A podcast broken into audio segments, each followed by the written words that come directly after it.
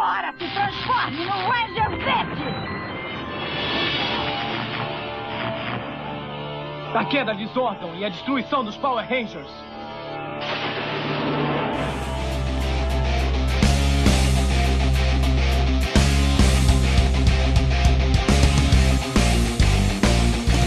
Olá, Nação Ranger! Tudo bem com vocês? Nossa, duas semanas sem o centro de comando. É, fui atacado nas redes sociais. Eu Não sei se o Fred e a Ana foram atacados também. É, eu tô sendo atacado no outro site, pra você ter noção. Que história é essa? Conta aí pro pessoal, Fred. Pessoal, olá pessoas, quanto tempo? Duas semanas, né, cara? Duas semanas que a gente tava aí preparando o cenário pra hoje aí, botando as velas aí pra voltar na vigésima edição. Mas o que acontece é que, por conta dessa nossa pausa, né, tive uns problemas pessoais da minha parte, e também porque o pessoal tava corrido aí com o evento do Dia do Orgulho Otaku, e acabou que a gente ficou duas semaninhas parado aí. E o meu outro site, né, o, o Dr. Brasil, tem podcast lá também, e quando eu fui postar o podcast lá, agora semana passada, fui rechaçado na internet, pessoal, ô, e o centro de comando? Tá postando isso ou não tá postando centro de comando? Eita! Olha, eu quero agradecer de verdade é por esse isso. carinho que vocês é, têm com o centro de comando. É, 20 Sim. edições, então até agora, Verdade. né? Então é um número assim bastante considerável. E eu queria também agradecer aos ouvintes da última edição, que foi a edição de Beyond the Grid.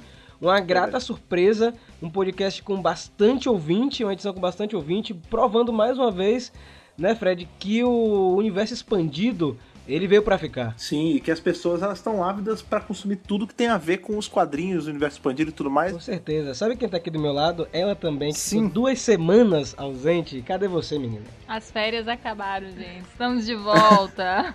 O pior é que vai ter férias daqui a duas edições, né? yes! Aí vai ser. Isso foi, isso foi um teste pra ver se vocês aguentavam. Nossa senhora.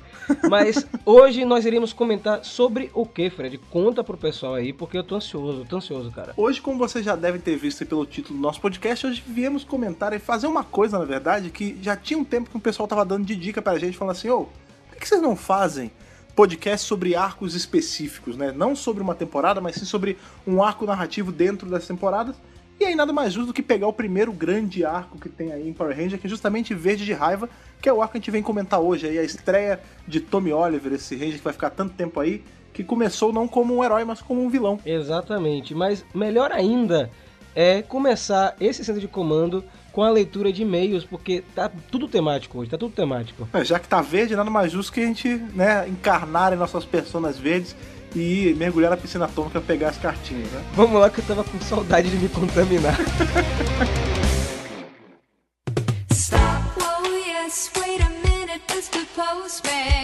E agora, duas semanas depois, foram duas semanas que a gente ficou reunindo todas as velas verdes, todos os tonéis radioativos pra voltar pra nossa leitura de e-mails. Esse momento que estava sendo aí, o pessoal estava chorando na internet, meu Deus, estou sem a radiação semanal que me fazia tão bem.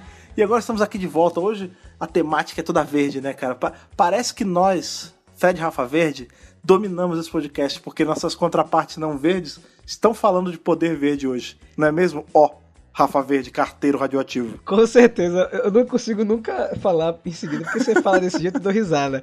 Mas caramba, duas, duas semanas, cara, é, parece que teve bem mais tempo, né, Fred? É. É, eu tava sentindo, sentindo a falta, mas assim, logo quando eu entrei aqui na piscina, me contaminei novamente, eu tô bem mais contente agora, porque posso ler as cartinhas. E olha só, vocês não pararam de mandar cartas, eu gostei muito disso, viu? Fiquei muito contente que não diminuiu o ritmo. A última edição que a gente teve foi a Beyond the Grid, a edição 19, é, que foi muito bem aceita, muito obrigado. Foi um sucesso. gente. Valeu É. mesmo. Vamos torcer aí que os próximos reviews de arcos estejam no mesmo nível aí de ouvintes. Eu, eu torço muito por Tô isso. achando que quando a gente fizer, que vai demorar um pouquinho, mas quando a gente fi- fizer de Necessary Evil, eu acho que vai estourar também. Porque esse de Beyond the Grid foi muito bem aceito, cara. Eu fiquei muito feliz, porque sempre que é o universo expandido, a gente fica meio assim, se o pessoal vai querer consumir mesmo. E o pessoal consumiu em massa, cara. Ficou perto aí de, Eu- de podcasts tipo RPM, essas paradas. E provando, meu amigo, que a gente não precisa sempre estar apostando em temporadas muito conhecidas, porque aí Beyond the Grid fez, fez uma mistura, né? Foi uma mistura de várias coisas e deu bastante gente ouvindo. Gostei bastante mesmo. É verdade, é verdade. Mas sim, puxa a primeira carta aí do nosso tonel radioativo de hoje? Então, a, a primeira carta aqui é, é do Diego e é relacionada ao Centro de Comando 18, que foi Hasbro um ano depois, certo? Ah, sim, sim. sim. Diego, 20 anos, São Paulo, SP. Um abração pro pessoal de São Paulo. Olá, Rafa, Fred e Ana. Esse é o primeiro e-mail que eu mando para algum podcast. Ou seja, aí, gosto de vocês pra caramba. Olha aí. Muito bom. Vim aqui para contar um pouco sobre a minha volta para o fandom dessa franquia que atualmente eu amo muito. A primeira temporada de Power Rangers que eu assisti foi Força Animal na TV Globinho.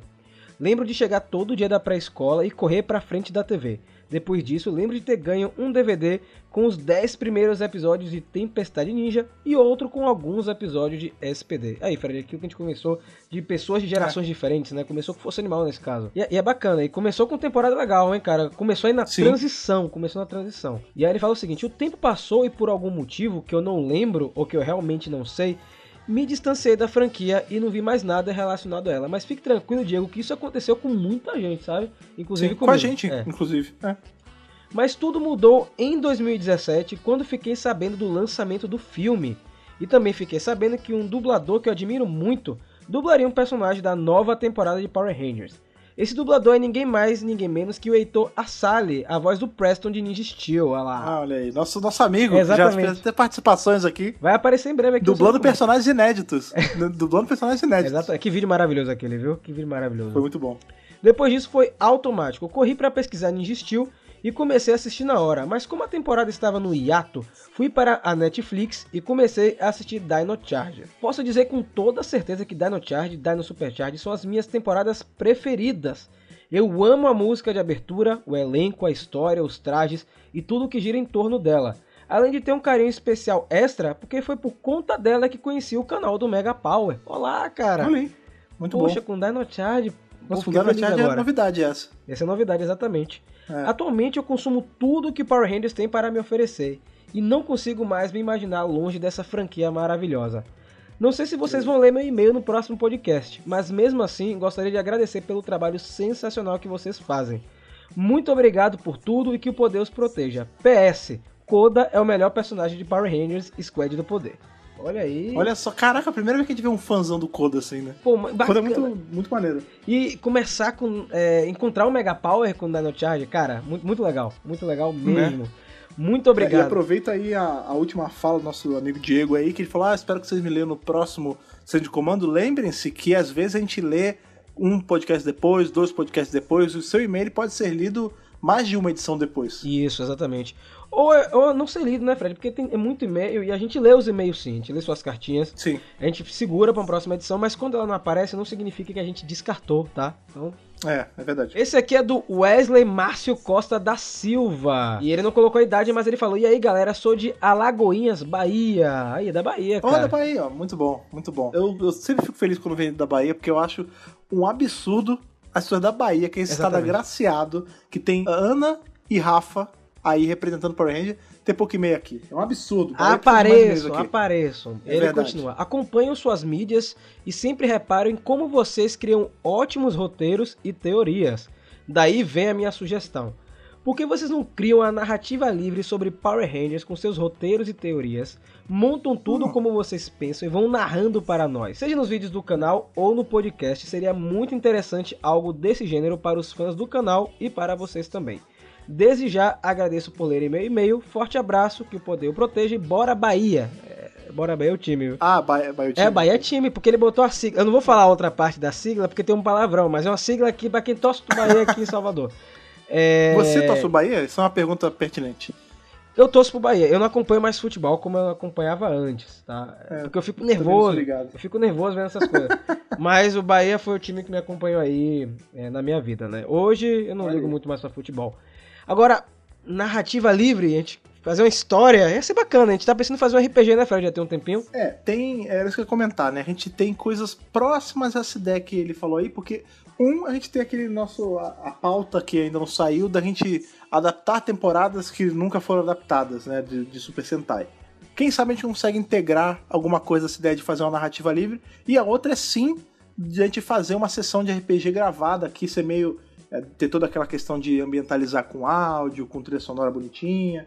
A gente tem esse projeto aí, já tem o sistema separado, já que a gente pegou um Vai melhor. rolar. Só falta a gente sentar pra fazer, mas vai rolar sim. Mas antes de ir pra próxima cartinha, muito obrigado aí, Wesley. Valeu mesmo. E legal que se alguém Sim. da Bahia finalmente em mais uma edição, né? Vamos agora puxando a última carta aqui. É o seguinte: eu tenho muita coisa para falar com vocês. Então me aguardem que eu vou mandar muito e-mail ainda. Sou, sou muito fã de Power Rangers, colocou em caixa alta. Mas enfim, meu nome é Lucas, mas sou conhecido como Maf, moro em Criciúma e tenho 19 anos. E hoje eu quero levantar duas questões. Um abraço aí pro pessoal de Criciúma. Sim. Primeira questão. Vocês acham que tem alguma chance dos americanos fazerem cenas originais de Megazord para a série de TV? Eu já vou responder porque Beast Morph já tem cena original É, de Megazord. Sim. É, é difícil acontecer porque, assim, é algo que eles não precisam na, na maioria das vezes, porque as batalhas de Megazord são sempre rápidas.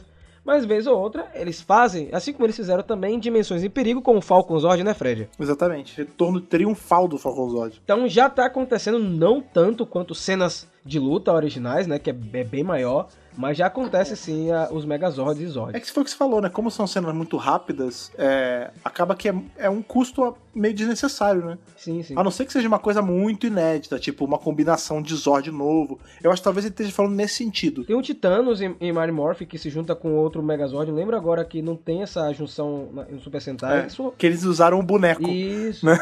é, acontece, pô. É Eu verdade. lembro de outra coisa, em SPD, quando na última batalha contra o Omni, é uma batalha original americana de Megazord também. Sim. Então, acontece já. E aí ele falou o seguinte, e melhor, se isso for possível, que a gente já descobriu o que é, ele falou assim, teria como trazer um mestre da rede de morfagem? E aí, Fred? Ixi, Isso aí. Aí, meu amigo, Aí eu acho difícil. Ia ser maneiro ver ele live action, né, cara? Que a gente não tem. gigante, né, Imagina, cara? Tipo o Predator, cara, ia ser louco. O Preto com aquele chifrão de apopota, ia ser maneiro. Ia ser bem legal. Ó, eu não descarto não, viu, Lucas? Porque do jeito que a franquia tá andando, a gente ser surpreendido aí pode ser daqui pra, pra ali, né, Fred? Eu não duvido mais nada. E o segundo ponto é o seguinte, a segunda questão. Eu assisti todo o Goldbuster por conta da ansiedade de assistir Beast Morphers. Mas quando eu assisti, eu pensei em maneiras de eles adaptarem, terem um episódio específico que tem uma luta livre com o Megazord. E eu queria muito ver a Hasbro adaptando isso com o seguinte enredo. Algumas pessoas catam os restos dos monstros gigantes, consertam e botam para batalhar em uma arena. Devon se aproveita disso e leva seu Zord para batalhar e ganhar dinheiro. É um plot, é um plot que acho que encaixaria assim, em Power Rangers. É bem Power Rangers Ia ser isso tipo aquele, aquele filme Chap, né? Só que versão Power Ranger. Ó, funciona, funciona, acho bacana. Eu Sim. não descarto, não.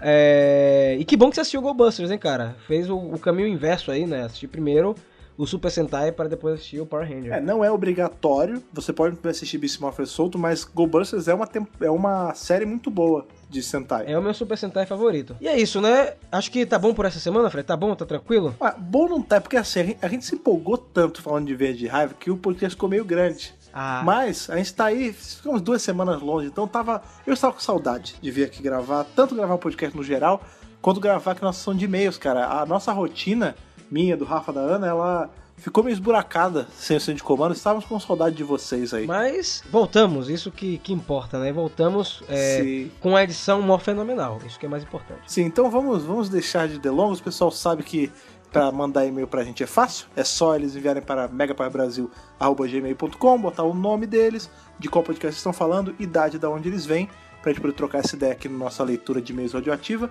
Mas sem mais delongas, vamos vestir aí nossos escudos dourados e dar voadoras de um Zord para outro, revisando aí Verde de Raiva. Com certeza. Vamos lá, mano.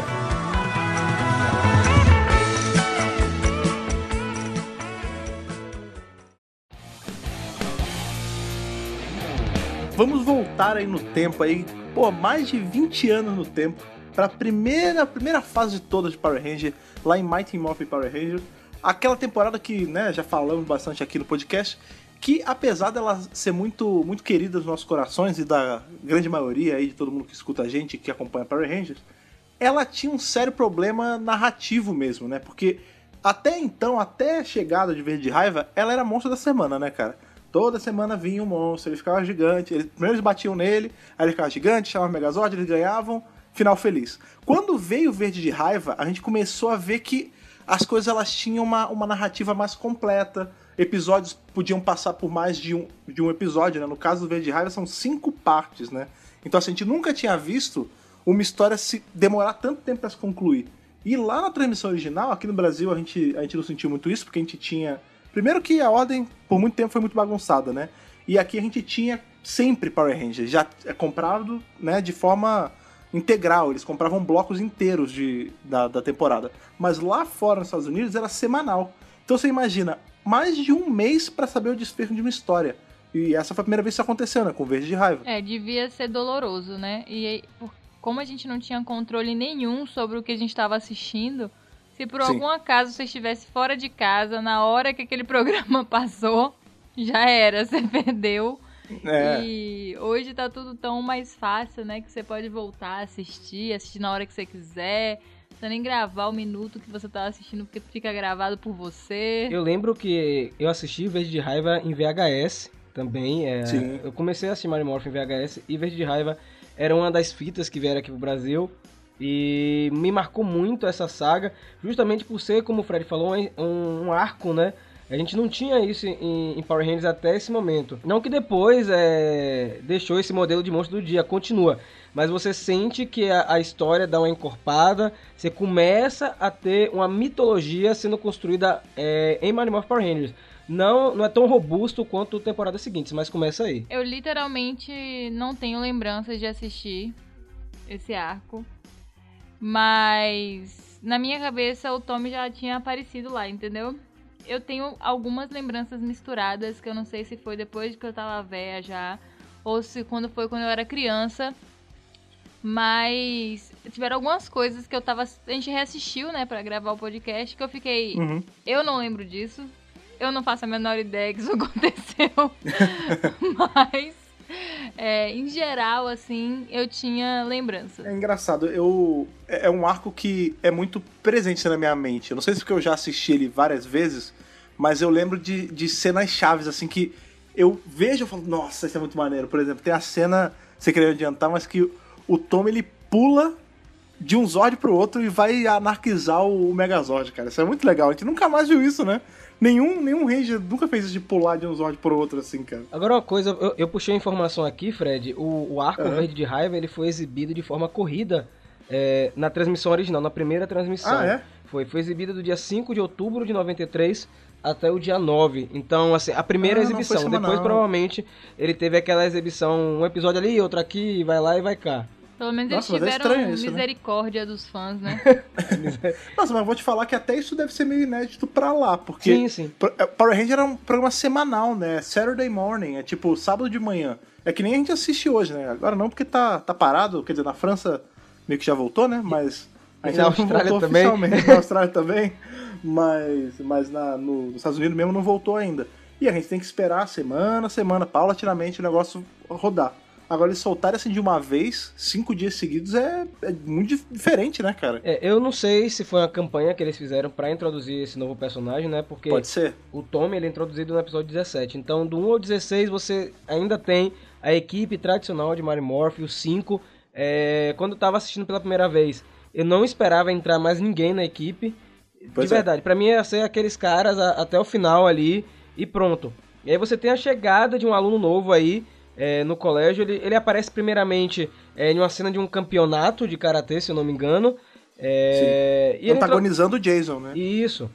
E ele não é um vilão até aquele momento. Só que chama a atenção da Rita. O Tommy ele chama a atenção da Rita por, por conta da sua performance na Porque ele é batalha. bonito. É bonito, né? É, o- é o personagem com cabelão, né? Até aquela época a gente não tinha cabelão. O, o É, Isso é uma parada muito maneira, né? Porque é o. É muito bom isso. É o jeito. É como narra uma, uma época, né? Tipo, hoje em dia você aparece um cara com aquele cabelão, com, tipo, tank top, né? Tipo, mamãe tô forte, aquelas camisetas super cavada, é ridículo, né? Mas naquela época você olhava, pô, esse cara é maneiro, hein? Olha esse cabelo, olha essa roupa, né? E hoje em dia é horrível. Ele usa brincos, Ah, mas o Jason também usava brinco, pô. O Jason também usava. mas ele não tinha Então, mas ele cabelão. não era cabeludo. Ah, é. tá. O cabeludo era tipo. Sabe por que naquela época você tinha o padrão tipo metaleiro ou surfista e os dois eram cabeludos, cara. E era esses caras fazendo sucesso. E aí o, o, o Tommy, ele chega, já encanta a Kimberly, né? No primeiro momento, a Kimberly se apaixona. Sim. Ninguém percebe que ele é a única pessoa da escola que usa verde. Tipo, uma roupa completamente verde. É. e que ele é o Power Ranger verde. Eu acho que é falta O que de você faz- observação. Calma, O que gente, faz pera aí. pensar como o Tommy deve ter gasto grana, né? Quando ele virou Ranger branco, ele teve que vender todas as roupas verdes dele pra Exato. comprar roupas brancas, né? Ah, mas assim, isso é uma marca registrada de Power Rangers e Super Sentai. Vamos, vamos relevar esse momento, vamos, vamos aproveitar a chegada do Tommy, né? Engraçado, eu, eu assistindo, reassistindo agora o arco, é, Uhum. é tão estranho você ver o Tommy no começo e lembrar o que é que ele se tornou, né? É, É. Ele chega como um estudante novo, ele é enfeitiçado pela Rita Repulsa, vira o Ranger Verde e agora você tem 26 anos depois um legado absurdo do personagem, onde é, ele começa como vilão e acaba se tornando um das, uma dos maiores personagens da franquia. Isso pra mim foi muito Sim. surpreendente. E sabe o que é engraçado? Quando a gente para pensar como isso foi meio que por acaso mesmo. Né? Porque o plano original, o que acontece? Como o Power Ranger era adaptado de Zio Ranger, o Burai, que é o, o, o Ranger Verde de Zio Ranger original, ele morre. Né? É, chega dado momento na, na história que ele morre. E por conta disso, parou de se ter cenas originais para eles adaptarem. Aí por muito tempo teve aquele lance lá deles fazerem algumas cenas encomendadas e tudo mais, fazer aquelas desculpas tipo, ah, estou sem poderes, meu Deus, e não posso lutar, e aí repetir a cena de luta e tudo mais, e eventualmente ele some. Tem lá o plot que ele sai e tudo mais. E o, o Jason David Frank ele ia fazer uma outra série, chamada Cybertron, né, que era a Exatamente. série ali adaptada de, de Metalder, né, que depois veio a ser aí nosso querido VR Troopers.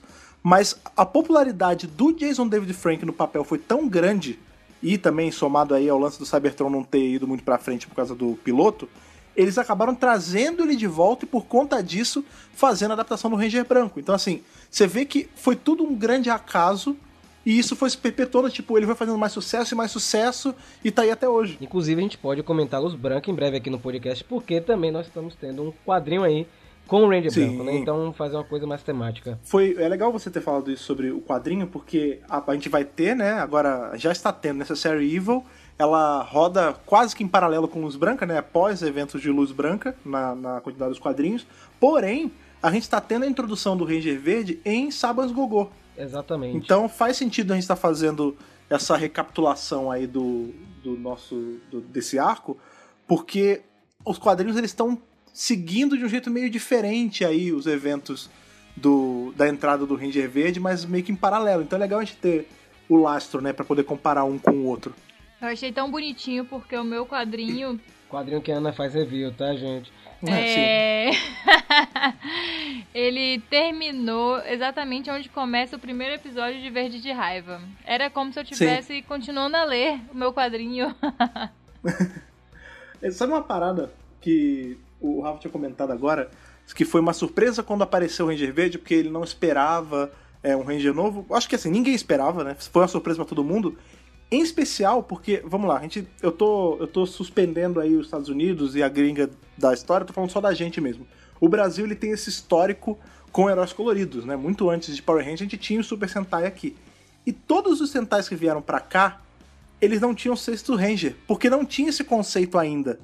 Então, até a gente que estava acostumado com a fórmula de, de grupo de cinco ou de três que fosse colorido lutando, foi pego de surpresa com isso, né, cara? Eu, eu gostei muito dessa introdução. é, E o que mais surpreendeu, na verdade, foi justamente o fato de ele ser um vilão, né?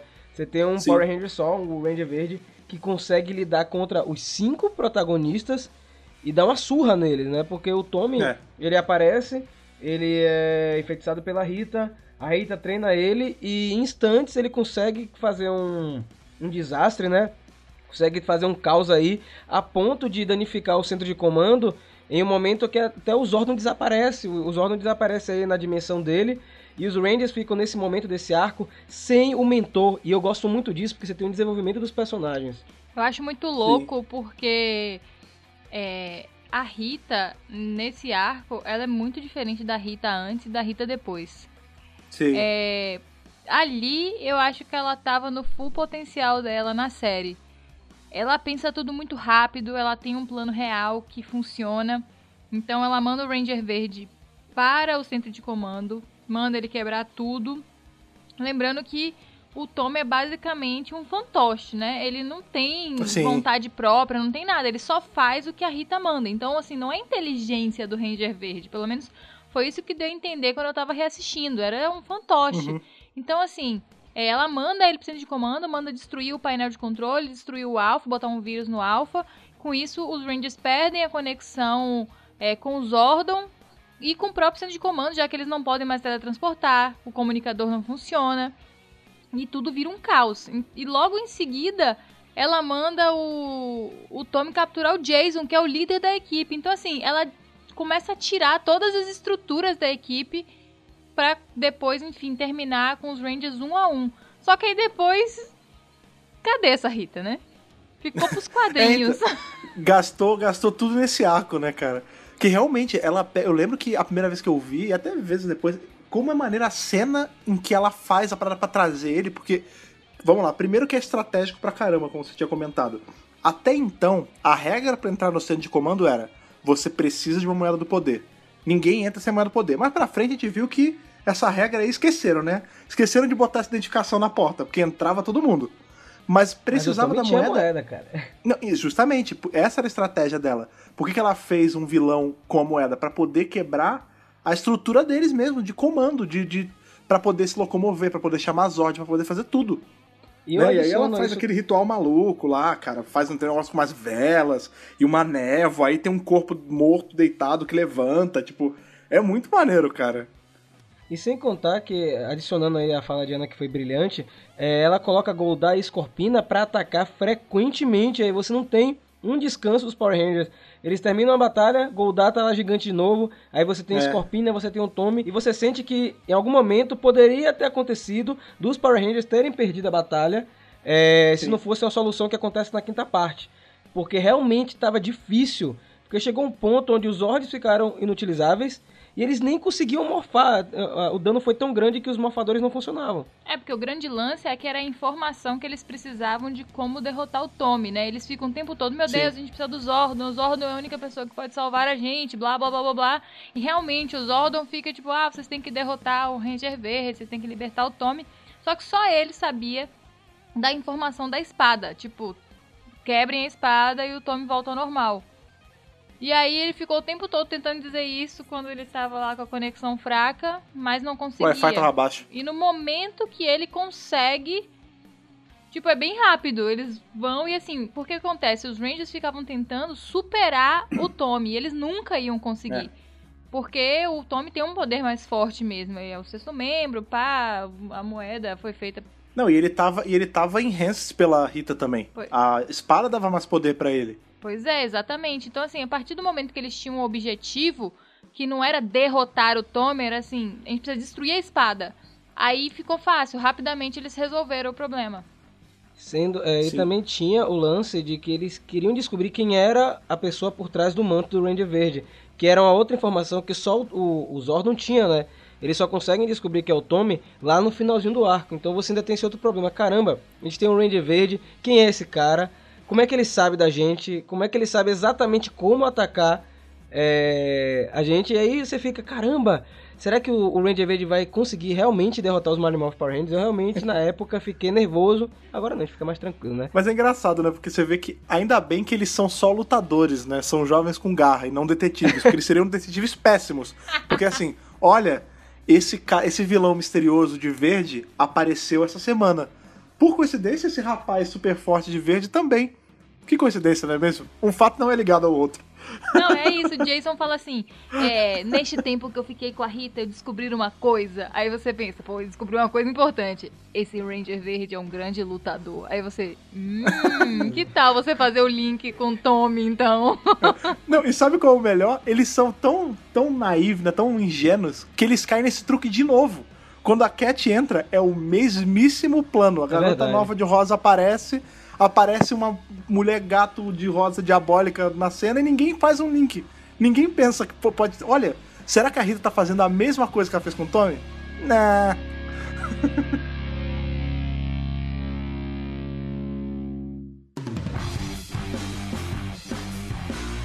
Agora sim, é... Verde de Raiva são cinco episódios, cinco partes, e tem que ter melhores momentos, né? Eu queria perguntar pra vocês aí qual foi a parte que vocês mais gostaram, é um momento específico, é algum, algum lance na trama, o que, que vocês mais gostaram, começando com a Ana, do arco? que eu mais gostei foi verificar a indignação da Kimberly o tempo todo, porque ela tem um crush muito rápido, né? Simplesmente pela aparência dele, achei muito profundo. E logo depois. Esse é o melhor momento? Dá licença? Shallow now, né? É o meu melhor momento, você pode dar licença, por Tudo favor? bem, Obrigada. E aí eu A Ana está verde de raiva hoje. É, eu gostei muito, assim, tipo, de ver a decepção dela, né, durante toda as cinco partes.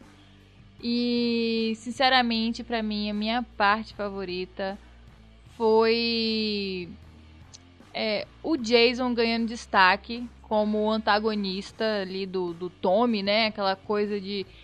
É, eu acho que em nenhum momento eles colocam o Jason fraco, sabe? Assim, ah, ele não é Sim. digno de ser líder, então esse cara tá entrando pra substituir ele em algum momento.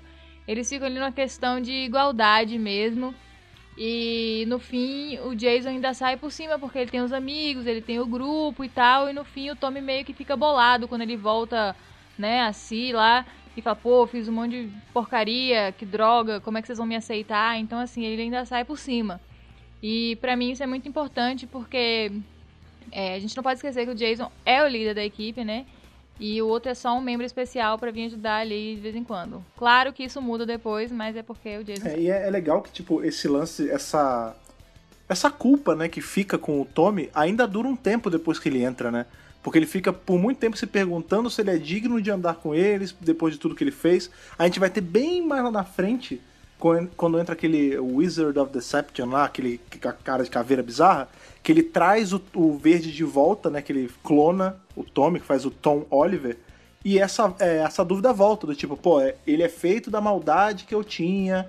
E será que vale eu ficar aqui? Na época ele já era o branco, então ele já era o líder. E, ah, será que eu sou um bom líder de verdade? Você vê que isso nunca saiu do Tommy, né, cara? Essa culpa sempre tá com ele. É legal que a gente só percebe essas reflexões aí quando a gente tá mais velho, né? A gente não tem, Sim. não tem ideia é, de todo o background por trás. Essa, a sua fala e a Diana são brilhantes porque é, a gente tem um Tommy com vários problemas, né? O Tommy ele, ele fica nisso por muito tempo na série e esse lance, toda esse, essa relação dele com o poder do Ranger Verde e de ser aceito ou não na equipe, acabou refletindo nos quadrinhos, né? Você tem aí o primeiro Sim. arco é, dos quadrinhos de Mario Morph Power Rangers, que é o Ranger Verde ano 1, que é justamente é o Tommy lidando com esses fantasmas do Ranger Verde. A gente vai comentar um pouco sobre os quadrinhos mais pra frente, mas eu quis trazer essa, essa ligação aí porque realmente é presente é, esses dramas que o personagem vive. É, apesar dele ser considerado hoje um personagem muito B10, eu acho que isso fica um pouco assim gravado na mente das pessoas e a gente fica com a sensação de que ele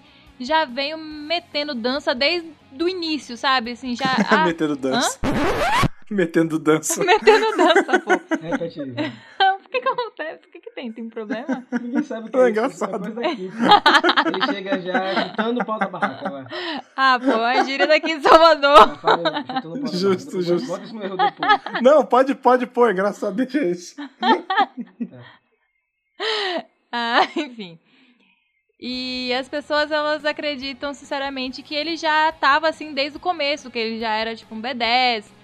Ele meio que tinha uma atitude, se achava, mas não, eu achei assim, reassistindo, eu achei o Tommy bem humildão, assim, depois que é, ele cai em si, né, a maldição lá é quebrada da Rita, e ele volta a ser ele mesmo, ele fica bem assim, pô, velho, valeu por me aceitarem aqui, porque eu não me aceitaria. Então, assim, é legal lembrar que o Tommy começou assim humilde e, essa atitude que ele tem no futuro foi conquistada ao longo do tempo, é, enfim, por mérito mesmo dele como Ranger Sim. que ele foi continuando a ser. É, porque quando você para pra pensar, tipo, pensa nas implicações que o fato de ele estar hipnotizado pela Rita tinha. A gente sabe que, né, mais pelo universo expandido agora, por causa dos quadrinhos, que o Tommy tinha família. Ele não, ca- ele não morava na rua. Ele também não morava com a Rita. Tipo, ela literalmente abduziu ele do ambiente dele de vida, da casa dele, e ele ficava só nisso. Você não, tipo, ele ia, ficava infiltrado lá na vida civil da galera, e quando não tava lá, ele tava no, no castelo dela na lua, tramando coisas diabólicas com ela. Tipo, imagina esse, ele não tinha, é, ele não tinha, foi o que você falou mais cedo, ele não, não pensava por ele. Ele era tipo um zumbi, né, cara? Então ele ficou, a gente vê em cinco partes, mas é, a trama ela se estende por um tempo, né? Imagina esse tempo todo ele longe da família, é, agindo estranho em sociedade. É bizarro você pensar nas consequências que isso tem pra pessoa, né? Isso é uma coisa que eu fiquei me perguntando, tipo, o Tommy ele era de Alameda dos Anjos mesmo, ele morava lá. Me deu a sensação de que ele era tipo new kid, sabe? Quando você chega novo no colégio, que você se mudou e você não conhece Uhum. nada nem ninguém. Me deu uma sensação esquisita, mas como nos Estados Unidos eles têm esse lance de colégio de bairro, pode ser que ele fosse de um É. outro bairro, né, e se mudou pra lá, sei lá. É meio fica meio, sei lá, mas É, ele- eles não chegam a comentar, né? Porque É. a gente vê que os próximos que entram, quando o Rock, essa galera Uhum. entra, eles vêm de Stone Canyon, pois né? é. Que é, parece que é a cidade ao lado.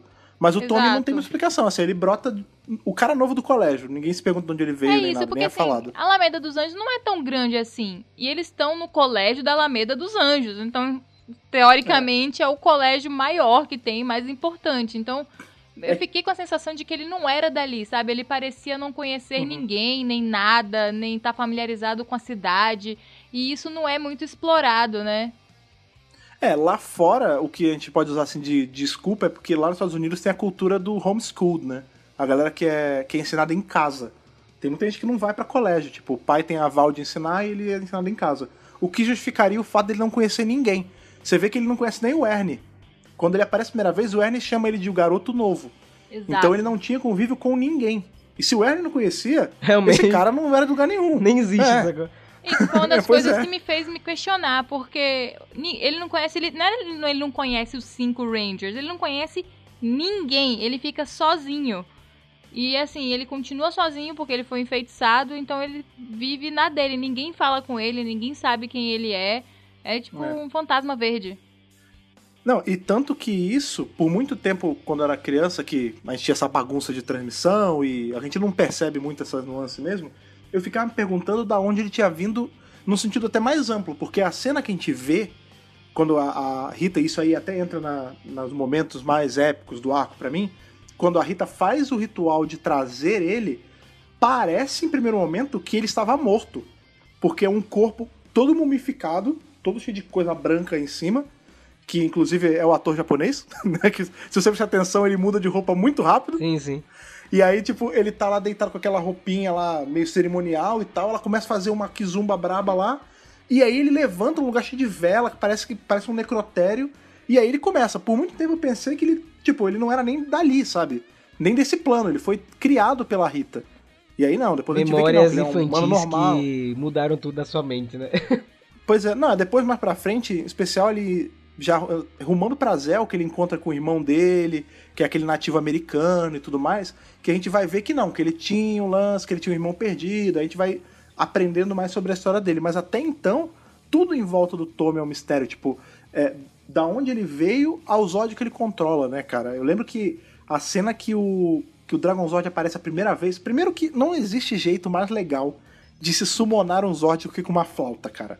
Todos os caras que fazem isso são, são maneiros. Ó. O Tommy chama com a flauta, o Zenaco chama com a flauta, agora a gente sabe que o Rekio também chama com a flauta boomerang dele. É, é, cara, é um atestado de bereza, assim. Você para o que você está fazendo, todo mundo tá caindo na porrada e faz pra tudo que é lado, você sobe num prédio, tira a sua flautinha do, do coldre e começa a tocar e do nada sai o Mecha Godzilla do mar, cara. Eu adoro, eu adoro o É Dragon isso, Zord, de verdade. é- Pra é mim, um muito dos jogos maneiro, mais cara. legais da, da franquia, assim, de longe, cara. É Sim, e você vê que é, é- o nível de poder do Dragon Zord é um absurdo, porque ele sozinho, sem estar montado com nenhum outro, ele derrota um Megazord. Não, ele não derrota o, o Tiranossauro solto, o Triceratops solto, não. Ele derrota o bicho combinado, sozinho. Ele mete a broca, o rabo broca no meio dos peitos e acabou. Eu, eu queria falar um negócio que você, foi muito interessante que você falou aí, Fred. O Tommy, é, por mais que a gente conheça muito do Tommy, ele ainda é um personagem muito misterioso, né? É, as Sim. coisas que ele, que ele fez depois de Dino Trovão, se a gente for avançar mais um tempo, é, como é que ele conhecia todas as equipes, o que, que ele fez depois de Turbo, ou como você falou agora, o que, que ele era antes de chegar em Mario Morphin, de onde ele veio, e eu acho que os quadrinhos vão dar algum momento pra isso. Isso vai ser explicado em algum momento. Agora, um momento mais épico, cara, reassistindo agora o episódio, acho que a coisa mais épica mesmo é uma história bem construída. Sério, é, eu me senti lendo o quadrinho nesse arco. Eu acho que o, a- o especial Verde de Raiva, essas cinco partes, é, foi escrito de uma maneira tão bem feita que eu não senti que ficou tão datado, sabe? É, é uma boa história. Sim. Tem, claro, as suas falhas normais de um roteiro de Power Rangers da década de 90, mas se você for comparar com o Mario Morph 1, 2 e 3, tá em um nível bem acima, e eu acho até um arco muito mais bem trabalhado do que o Luz Branca, o, o Verde de Raiva. Então, Não é tão corrido, né? é, não é tão corrido. Então, a parte boa, o melhor momento pra mim é justamente a história, a ousadia é, da, da Saban naquela época em apresentar um arco legal, é, que também não é só focado no público infantil, você percebe que tem umas coisas ali que são pra crianças um pouco mais velhas, né? Então, assim, de 13, 14 anos. Então, eu, eu gostei muito da história. É, não, não lembro como é que acontece depois. É, tem tempo que eu já assisti Mary Morphin. Não lembro se eles conseguem manter o nível de roteiro. Mas eu fiquei muito satisfeito em rever os cinco episódios. E aí entra naquele, entra naquele lance. É, agora que a gente reassistiu. É um episódio bom. É ruim. A nostalgia cegou. Como é que é? É sempre bom a gente, a gente falar isso. Porque o público pergunta muito pra gente, os ouvintes e o pessoal que também acompanha o canal. Ah, será que se eu assistir esse arco hoje vai ferir a memória do, do meu eu lá da década de 90? O que, é que vocês acham? Acho que não, assim, é que eu sou daquele do partido que assim, se você vai assistir uma coisa antiga, você tem que colocar sua mente num setting antigo, tipo, você não pode assistir analisando como uma, você analisa uma produção de 2019.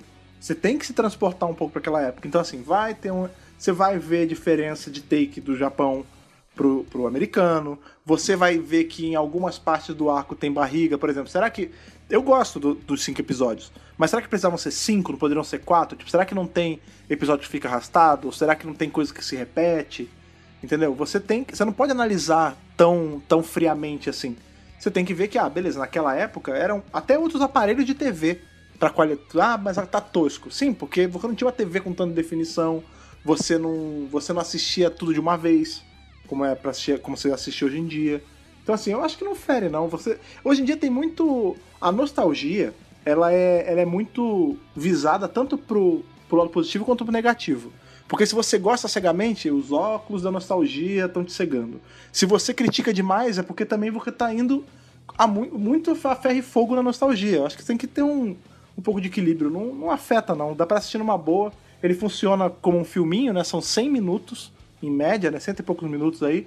Você consegue pegar numa tarde, assistir comendo uma pipoca. É legal pra relembrar bons momentos. Não, não envelheceu mal, não. É, eu concordo com o Fred. Eu acho que dá pra assistir. Eu também sou da mesma.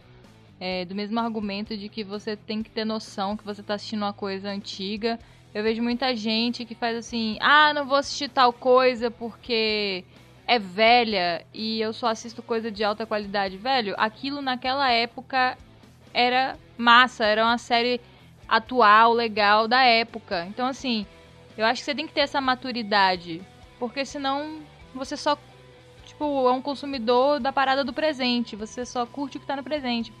Daqui a um ano você não curte mais o que você assistiu ano passado porque já tá datado. Porque a tecnologia tá rápida assim. Então, é, eu acho também que envelheceu bem. Eu me diverti assistindo. Eu não lembrava de várias coisas, então pra mim foi bom. Então, é isso. É, eu gosto bastante é, dessa saga. É, só adiantando aqui, é a minha versão favorita do Tommy da, da primeira era. Depois eu gosto muito dele como o Dino Trovão, mas eu gosto dele muito como Ranger Verde. É, é um episódio que pra mim ele não tá datado e ele está no nível de alguns arcos de temporadas atuais. É, ele foi escrito de uma maneira que consegue bater de frente com alguns mini arcos de temporadas mais recentes. E eu, esse problema de ah, é muito velho, ah, eu não vou conseguir assistir, cara, se desprenda disso. Você tá assistindo Power Rangers, você tá assistindo Tokusatsu. É, a, a parte legal de gostar de Tokusatsu, de Power Rangers, enfim, é que você tem um, um universo tão vasto de coisas para consumir, para enriquecer aí sua mente e voltar é, na década de 90 para entender como tudo começou e como começou a história de Tommy.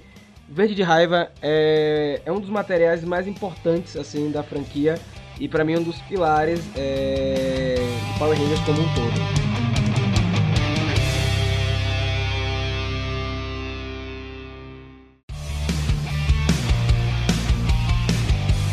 A gente já tinha comentado um pouquinho antes, mas vale lembrar novamente que o arco verde de raiva, né, a, a entrada do Ranger Verde, ela permeia também os quadrinhos, né? A gente teve aí o ano 1 dos quadrinhos de, de Mighty Morphin Power Rangers, contando justamente eventos muito próximos à entrada dele como Ranger Verde, ali ainda tá naquele lance, ele tá traumatizado, ele ainda tá na adaptação dele dentro da equipe e tudo mais. E quando a gente teve aí o fim, né, da, da grande saga do Draco e tudo mais, assim, aparentemente, a princípio a gente achava que ia acabar, né, os momentos de é, influentes aí de Verde de Raiva. Mas, para nossa surpresa, Sabas Gogô assumiu, né, tomando isso de, de ponto de partida, porque agora a gente tava vendo Sabas Gogô só com cinco Rangers, né, sem Tommy, ainda no começo da história deles enquanto equipe, e agora a gente vai ter a história deles enquanto equipe aceitando um novo membro.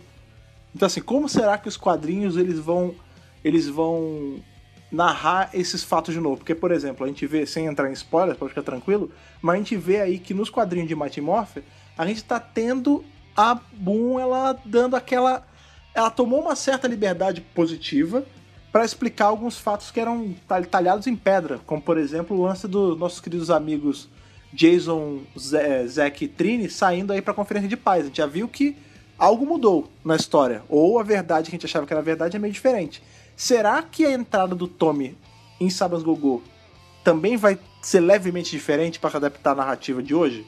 É, isso é uma coisa que eu me pergunto muito, porque a gente vai ter aí um, um ponto de encontro, né, entre os dois quadrinhos.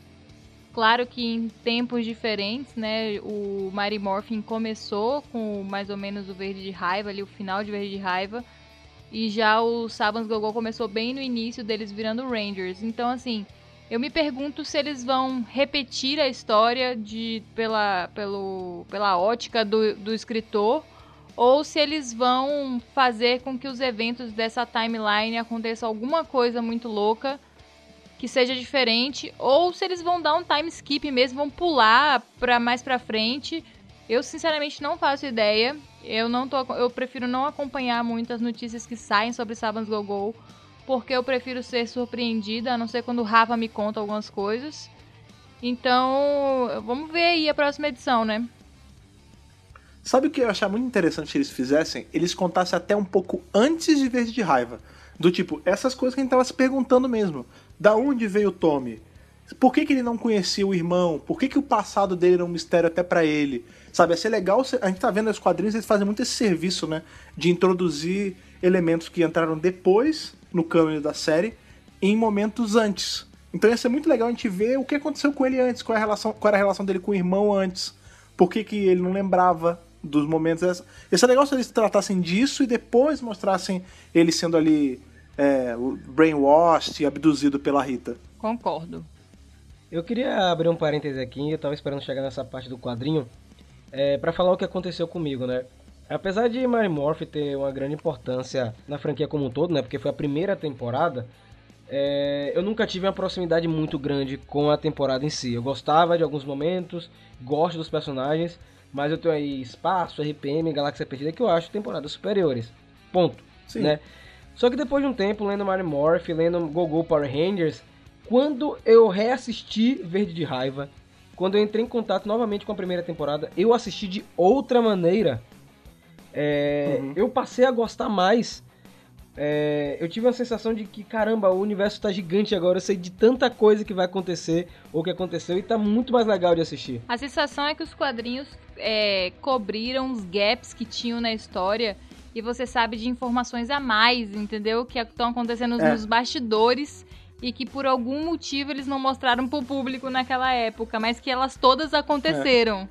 Aí você olha, caramba, é como se uma escudo- cortina nova tivesse aberta. Isso, né? aí você olha pro Ranger Verde, caramba, esse escudo aí do Ranger Verde é da Lady Fiena. Caramba, eu também sei como é que a Rita conseguiu essa moeda do poder. Então Sim. você tem um- uma visão mais rica. E é por isso que eu falo, gente, o universo expandido é a melhor coisa que aconteceu na franquia.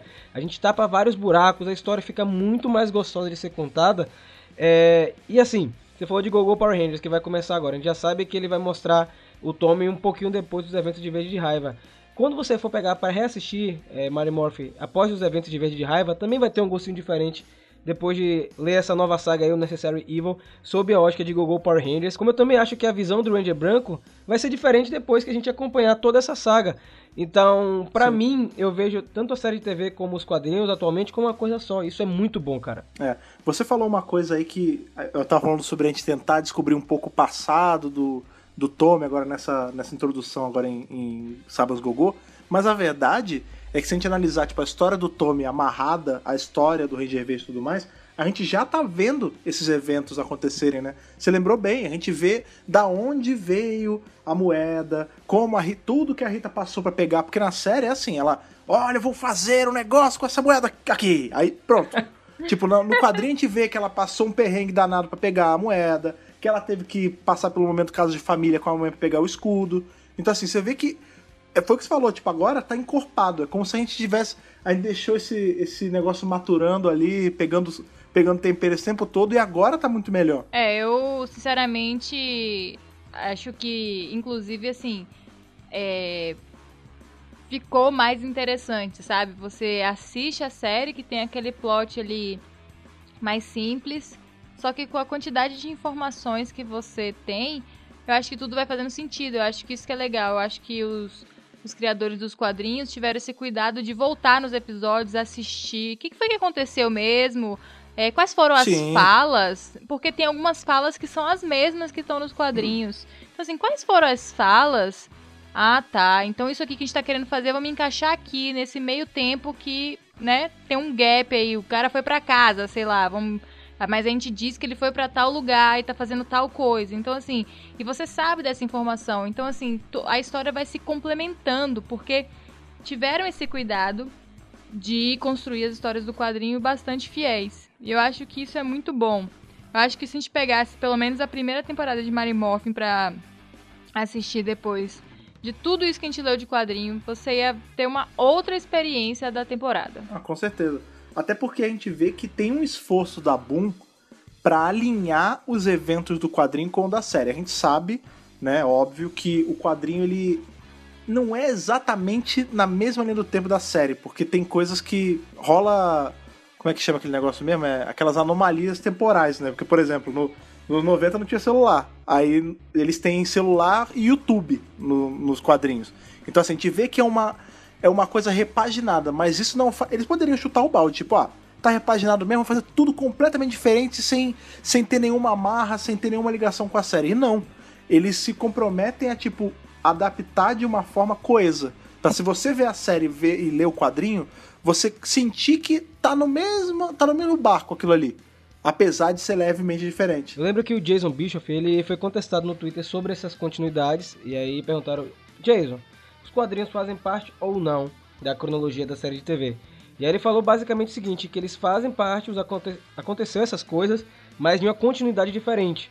Ah, teve o Psycho Verde, teve na série de TV também. No quadrinho tem, só que, é, como você falou, um se passa nos anos 90, outro nos tempos atuais, mas os eventos são iguais para as duas mídias. Entende? Então, aconteceu o lance com a Lady Fena, aconteceu o lance com a moeda do poder do Ranger Verde. Então, tá tudo conectado de uma forma diferente. Eu acho que isso é importante porque é, ele causa um- uma questão de, de proximidade e de identificação maior com quem tá lendo hoje. Porque assim, tudo bem, eu pelo menos sou uma criança dos anos 90. Eu vou entender todas as referências de anos 90 se eles resolvessem fazer os quadrinhos é, serem dos anos 90. Mas nem todo mundo vai entender. Tem gente que foi, tipo, criança nos anos 80, tem gente que foi criança dos anos 2000, que, pô, não necessariamente tá afim de ver aquilo representado. Mas quando você traz, assim, pra era do agora, agora tá todo mundo vivendo, pô. Então, assim, todo mundo entende smartphone, todo mundo entende YouTube. E aí fica muito mais palatável. E, assim, é como se você pegasse a história e ela estivesse sendo contada agora e não nos anos 90.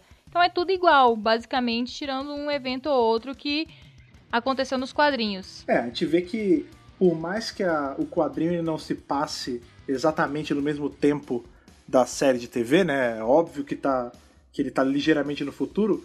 Mesmo assim, ainda tem muita referência nos 90, né? A gente vê muito. É um super parênteses, mas tá dentro ainda.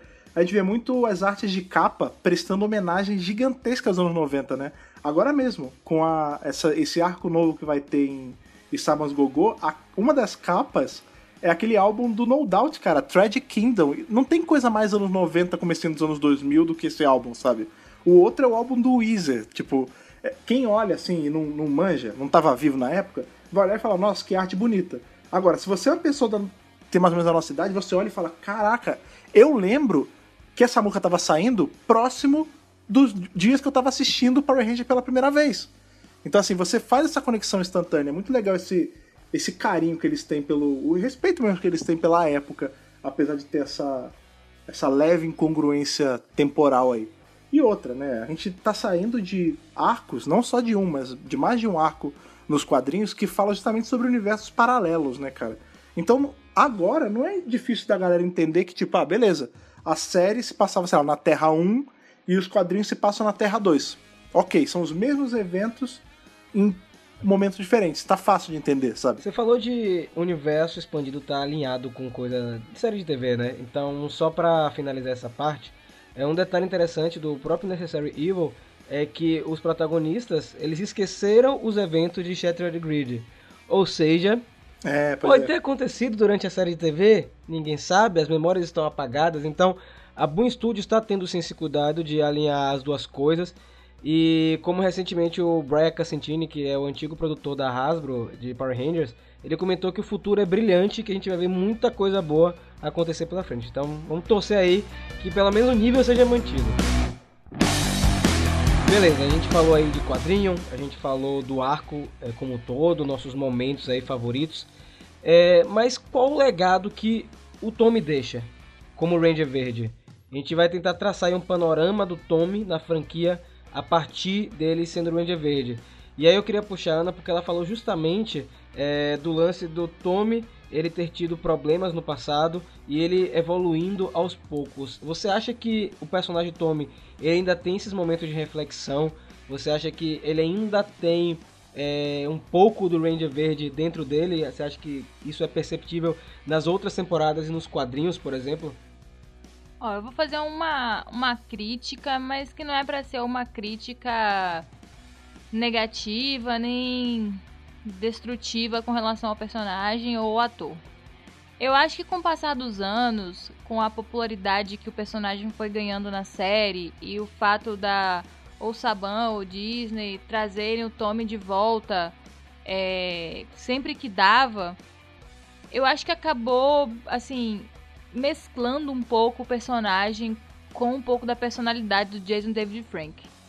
É, reassistindo agora esse arco, que é o arco de apresentação dele, eu não sei, eu vejo um Tommy diferente, um Tommy mais. Pode ser também, assim, questão de ser mais novo, um Tommy mais humilde, mais centrado. Tommy raiz. É, eu achei assim. Ele meio tímido. E assim, o Jason David Frank colocou, depois de um tempo, uma confiança que pode ter sido construída do personagem, mas assim, como tem tanto gap de tempo, né? Tem tanto. é, Uhum. muitos anos que a gente fica sem ver, né? A gente, o que, que ele fez depois que ele saiu e apareceu em Dino Trovão? A gente não sabe. É, então, assim, me parece que mudou um pouco alguma coisa dentro dele, ou é esse Chan aí que o Jason David Frank resolveu colocar no personagem e tirou um pouco dessa até meiguice, inocência que ele tinha quando era mais novo. Não, isso tem mesmo, assim. É inegável que vazou um pouco do, do ator pro personagem, né? Até nas falas, tudo dele, você sente Jason David Frank. Tem também aquele lance que, quando a gente vê ele pela primeira vez, a gente nem conhecia quem era David Frank. Então nem- ele nem tinha uma personalidade tão, tão proeminente assim pra, pra infectar, entre aspas, o personagem. Mas eu acho que dentro da trama da série como um todo, isso tá levemente justificado, assim, tipo. Tem todo o lance depois que ele vira o Ranger branco, tipo, querendo ou não, esse mal sai dele, tipo. Ele. Tanto que vai virar um outro personagem, né? Tem dois tomes coexistindo em tese. A gente vai ver que isso também não se aplica só a ele, né? A gente vê o. Quando o Adam volta, todas as vezes que o Adam volta, é, é um Adam muito mais confiante do que ele era quando ele tava corrente na série. Então acho É, que rola uma coisa assim, depois que você é um Ranger, você meio que ganha uma confiança Não, com extra. certeza, é isso que eu tô falando. É justificável dentro da linha de construção do personagem. Mas alguma Uhum. coisa que. Sei lá, cara, pode ser tanta coisa, pode ser experiência de atuação, pode ser construção de personagem, pode ser direção, pode ser tanta coisa, sabe? Mas assim, é, o Tommy que eu percebo ali, tanto quando ele é Ranger branco, ali até acho que Turbo, é. Ele, ele tem um, um olhar diferente, sabe? Ele é bem calmo, eu acho ele sereno nas coisas. E depois, sei lá, o Jason The Frink adicionou um frenesi, sabe? Uma coisa tipo, vamos Sim. lá, vamos lutar! Pá, eu sou o Tommy! Que Eu luto luta livre, né? é, eu luto pois marciais. É, que, é, sei lá, dá uma quebra, assim. Eu tô falando isso porque eu reassisti agora, entendeu? E a gente tá acompanhando o Jason Jeffrey Frank muito, né? Por exemplo, eu sigo ele no Instagram, é, a gente vê ele voltando, vê ele celebridade agora. E assim, quando você volta, né, ali pra aquele início, tem assim, um- tem uma mudança ali de, de, de personagem. Mas nada que atrapalhe, né, esse legado do personagem. Eu acho que é válido ter um Tommy que foi ganhando mais confiança, é, foi sendo construído pra ser é, uma referência dentro dos Power Rangers, porque é isso que ele é.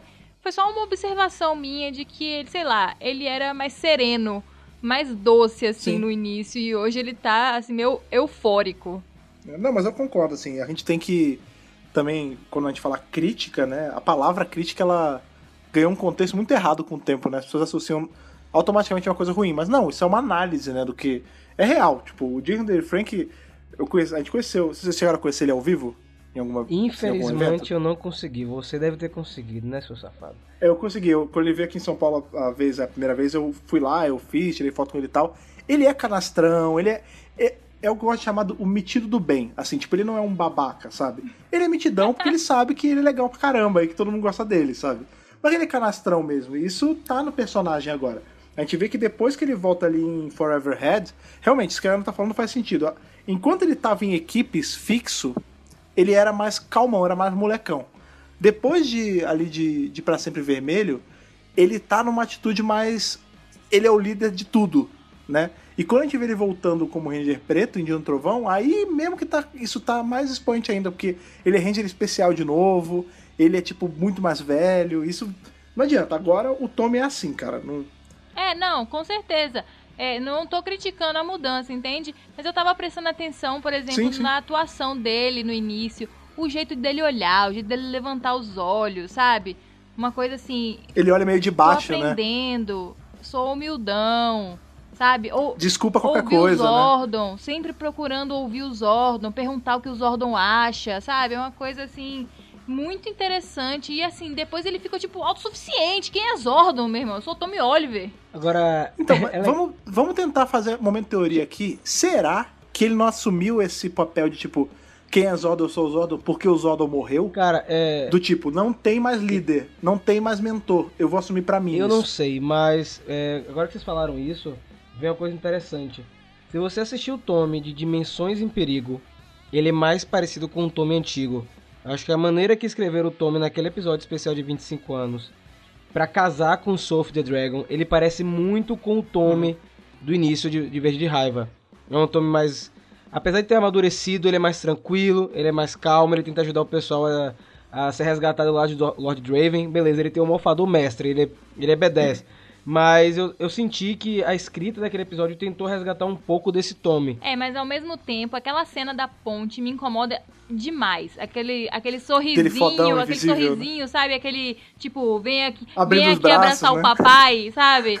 E- e- eu O acho que se chegou. ele tivesse feito o olhar humildão de baixo pra cima, que ele era Messi nos anos 90, e tipo, pô, gente, aqui é o Tommy humildão. Aí eu acho que, sei lá, teria me conquistado mais. Aquele abracinho, teve gente que achou que ali ele tava do mal por causa do sorrisinho maroto dele. É verdade, isso é verdade. É, Se não- sor- sorrisinho de Se papai não chegou. sorrisinho, mas acho que como um todo foi bom botar ele pra ficar junto com a Cat de verdade. Deram um filho pro Tommy pra dar mais responsabilidade pra ele fora do campo de batalha. Tanto que quando você lê Soul of the Dragon Você vê realmente um Tommy preocupado com o filho, preocupado com a família e preocupado também com a saúde, né? Apesar de, a vez ou outra, ele vai lutar lá.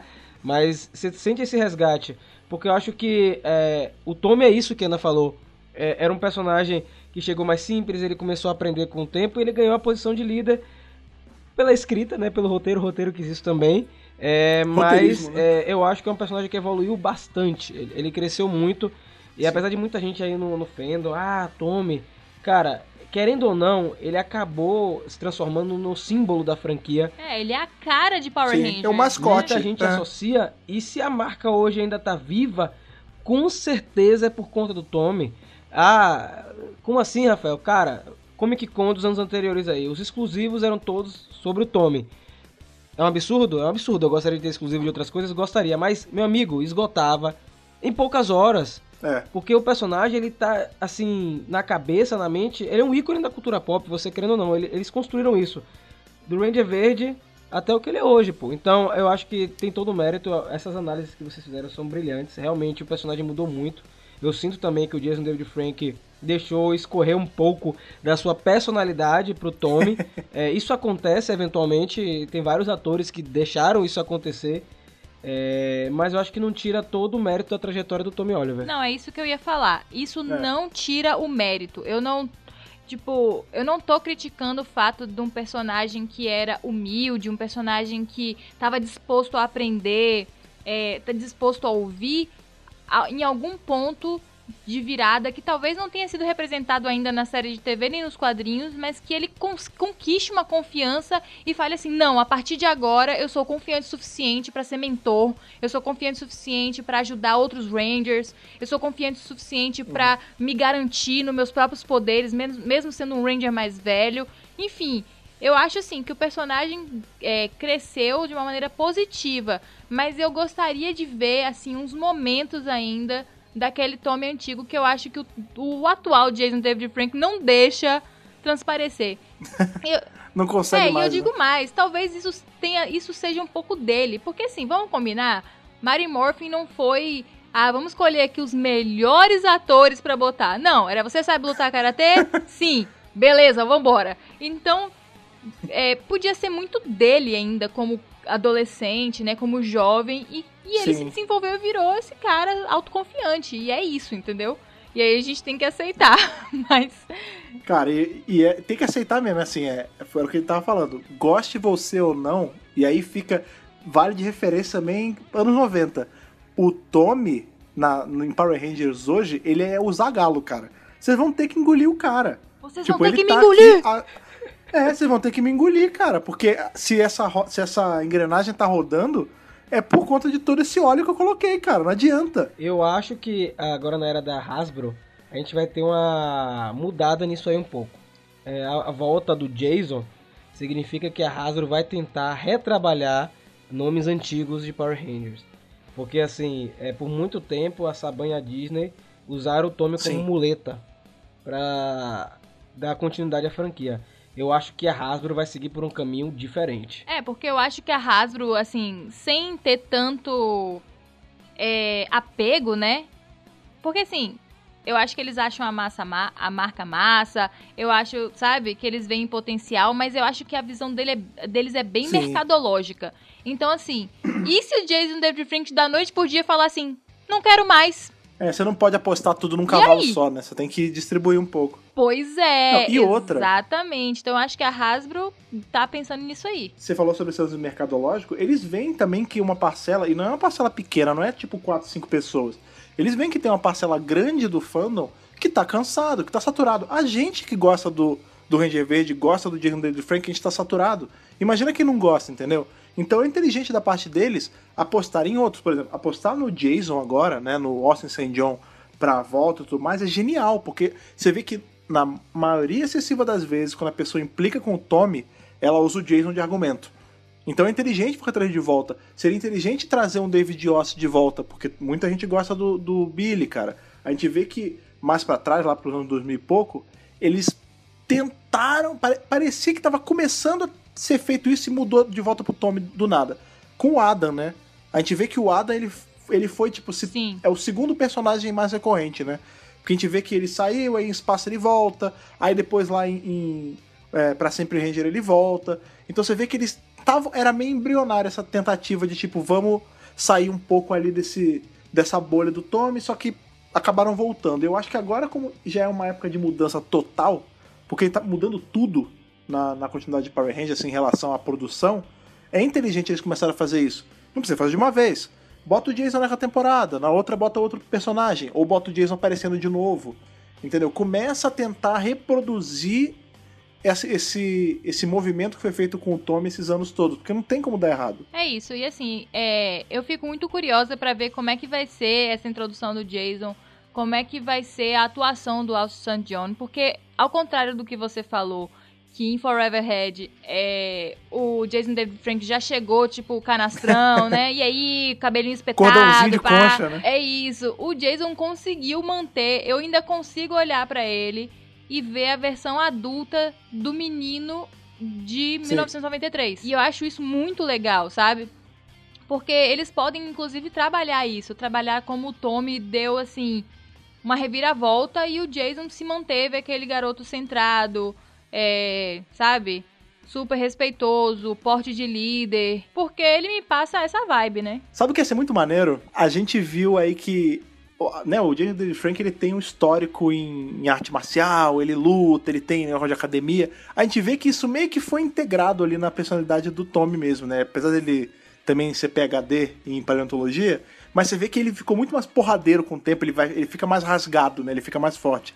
Ia ser legal se eles incluíssem um pouco da vida do Austin na vida do Jason, do tipo, ia ser muito legal que a gente descobrisse que ele virou paramédico. Entendeu? Só joga isso, isso Ah, lá, tipo, ah, por exemplo, a gente vê que ele nem de longe ele tá tão rasgadão de forte quanto o Jason David Frank. Podia colocar, de falar, ah, nossa, você tá mais robustão, ah, porque eu devotei minha vida a salvar as pessoas mesmo sem ser um ranger. Tipo, porra, isso é muito maneiro, sabe? Porque é tirar exatamente o que o Austin St. John falava. Ah, por que você não vem com? Bicho, foi mal, eu tô ocupado salvando gente na rua. Agora, sabe o que é interessante? A gente tá falando dessa volta do, do Jason. Já tem alguns sinais que estão acontecendo. É, a gente tem aí o Jason na equipe Omega Ranger e. Mighty Morphin. Ele vai ser destaque em GoGo Power Rangers agora no arco. Ele é produto exclusivo da San Diego Comic Con. Então, aos poucos, eu acho que a Hasbro tá tentando realinhar ele pra Sim. galera dessa geração. Porque ele não foi martelado como o Tommy ano após ano. Então você tem aí um caminho já sendo feito, eu acho bacana. É, é legal porque são dois personagens que são importantíssimos pra franquia. Eu gostaria que acontecesse isso com os outros. Vamos lá, aos poucos. Gostaria de lembrar também que o Dacre Montgomery tá aí em Stranger Things 3 nessa É próxima semana e já tem muita gente fazendo matéria sobre ele, perguntando sobre ele. Ele também é o Jason no cinema. Ah, tem verdade, verdade. Mas assim, pra encerrar aqui o podcast de hoje, o episódio de hoje, é Verde de Raiva, Tome como Ranger Verde, foi um grande arco, foi uma boa história, contou uma boa história. Vamos encerrar isso aqui, começando com o Cara, Fred. é, foi o que a gente falou, né, mais cedo, ele é um arco que envelhece bem, se você sabe suspender um pouco, né, essas análises muito frias de técnicas e tal, ele é um negócio que funciona muito ainda, hoje em dia ainda, e você vê que a fórmula do Verde de, de Raiva, ele se perpetuou ao longo da franquia, você vê que depois eles repetem isso com a entrada da Cat, você vê que é quase que, não é regra, né, óbvio, mas a gente vê isso repetindo várias vezes, que o sexto Ranger, geralmente ele entra, ele é ou um vilão, ou é um anti-herói, é- o ponto é, ele geralmente é um antagonista, a gente vê ali, é, em Dia do Trovão mesmo, quando tem o Ranger branco entrando, é o, me, é o mesmo arco, é, é branco de raiva. e você vê que, tipo, por quê? Porque funciona, entendeu? Porque não só o Tommy deixou um legado, o arco verde de raiva deixou um legado na franquia. Então é natural você ver ele sendo mimetizado ao longo. Até agora mesmo, em Beast Morphers, a gente quase tá tendo isso. Né? Porque a gente tem dois Rangers que são maus e que provavelmente em algum momento vão se tornar bons de novo. Então, gente, é, eu deixo aí pra vocês a dica de assistir na Netflix. Na Netflix patrocina aqui o Centro de Comando, por favor. É, assistam Arco Verde de Raiva. A gente vai indicar outros mini arcos aqui, que pra mim são episódios essenciais pra você entender a mitologia de Power Rangers. Eu acho uma boa história, acho que envelheceu bem pra caramba. É, o enredo é bem sutil, mas você tem uma história que vai ser realmente ecoada em temporadas seguintes. né, o Fred falou, ia falar do Dino Trovão, então é exatamente a gente tem uma temporada que repete esse arco. E curiosamente tem o Tommy nessa temporada também. Então assistam Verde de Raiva e depois comentem com a gente se é a primeira vez que você está assistindo, porque tem muito ouvinte novo aqui no Mega Power. Muita gente nova que não assistiu Morphin ainda. Se quando assistirem, manda uma mensagem pra gente falando o que, é que vocês acharam dessa mini saga de cinco partes. Na verdade, eu acho que vocês falaram tudo. Eu também já falei muito nesse podcast. E eu concordo com o que Rafa e Fred falaram. É isso. É isso. Ana estava verde de raiva e agora ela está branca da paz. Que é a luz branca, na verdade, que é o próximo arco. Reforçando aí o que o Rafa falou agora há pouco, né, cara? A gente tá saindo de uma análise super profunda, falamos sobre como foi o arco, falamos sobre a influência dele, falamos aí até teve um leve momento de teoria aí sobre qual o real impacto, né, da, de ter se tornado um zumbi de Rita isso teve na vida do Tommy. Então a gente quer saber de vocês, o que, que vocês acham disso tudo? Vocês pegaram para reassistir esse arco, por exemplo? Às vezes você estava na sua casa e você viu o centro de comando voltando e você viu no título que era sobre verde raiva. Às vezes você pegou e reassistiu o arco para visitar a gente. Ou você terminou de escutar essa nossa discussão maravilhosa e vai abrir aí o Netflix, por favor, paga nós, para poder assistir aí e ter a sua percepção da coisa. Então, assim que você assistir, assim que você relembrar esses momentos ou ter esse momento pela primeira vez, é super importante você entrar em contato com a gente, você mandar a sua mensagem, já que a gente tá falando de verde de raiva, lá para nossa piscina atômica verde com nossos leitores verdes, para trocar aquela ideia na ação de e-mails. E para isso você precisa, obviamente, do nosso e-mail. Rafa, por favor, lembra a galera qual é? Então, galera, eu sei que duas semanas foi um tempo longo, mas ninguém esqueceu, né? Megapowerbrasil.gmail.com Aí no assunto você coloca a edição do centro de comando, certo? E no corpo do e-mail coloca seu nome, sua idade e de onde você está falando para ajudar o nosso Power Senso. Sim, e apesar aí das duas semanas, a gente sabe que vocês também não esqueceram, mas caso você seja um ouvinte novo e não conhece a gente nas redes sociais, Ana, por favor, lembre as redes sociais e ensine a galera a achar a gente pela internet. Gente, é muito fácil. Arroba Brasil. É isso. Coloca lá na rede social que você está buscando a gente, que você vai encontrar todos os Rangers. Sim, lembrando, como a gente sempre gosta de reforçar, para você seguir lá no Instagram, que a gente tá na nossa meta aí de chegar a 10 mil Rangers lá seguindo a gente, pra gente poder ter a opção do swipe e poder invocar nosso Megazord com mais facilidade. Outra coisa também ajuda muito a gente aí a chegar na casa de vocês, toda semana vocês abrem a porta da casa de vocês, ou do trabalho, enfim, através dos seus fones e caixas de som, pro nosso podcast. E o ideal é que você seja um dos nossos assinantes aí em qualquer um dos feeds, porque quando sai o podcast ele já chega ali, ó, cheirando a pãozinho fresco na sua casa. Você não precisa ficar procurando ele. Se você usa um Android, você pode assinar pelo RSS aí em qualquer agregador que você queira ou no Google Podcast. Se você usa qualquer coisa da maçã ali da Apple, você tem o iTunes. Tem aquele que eu particularmente uso gosto muito, que é o Spotify, que lá você segue a gente sempre que sai uma edição nova, você vê e você pode compartilhar de lá. Lembrando que, como você gosta de falar, o seu compartilhamento ele vale ouro, ouro que nem o escudinho ali de Lady Fiena que está no Ranger Verde. Então, faça o seu trabalho de casa, compartilhe esse podcast para fazer o centro de comando crescer cada vez mais. E é isso, galera. Muito obrigado por mais uma edição. Obrigado por sintonizar aí no centro de comando. Muito obrigado de verdade mesmo. Nos vemos na próxima segunda-feira e que o poder o proteja.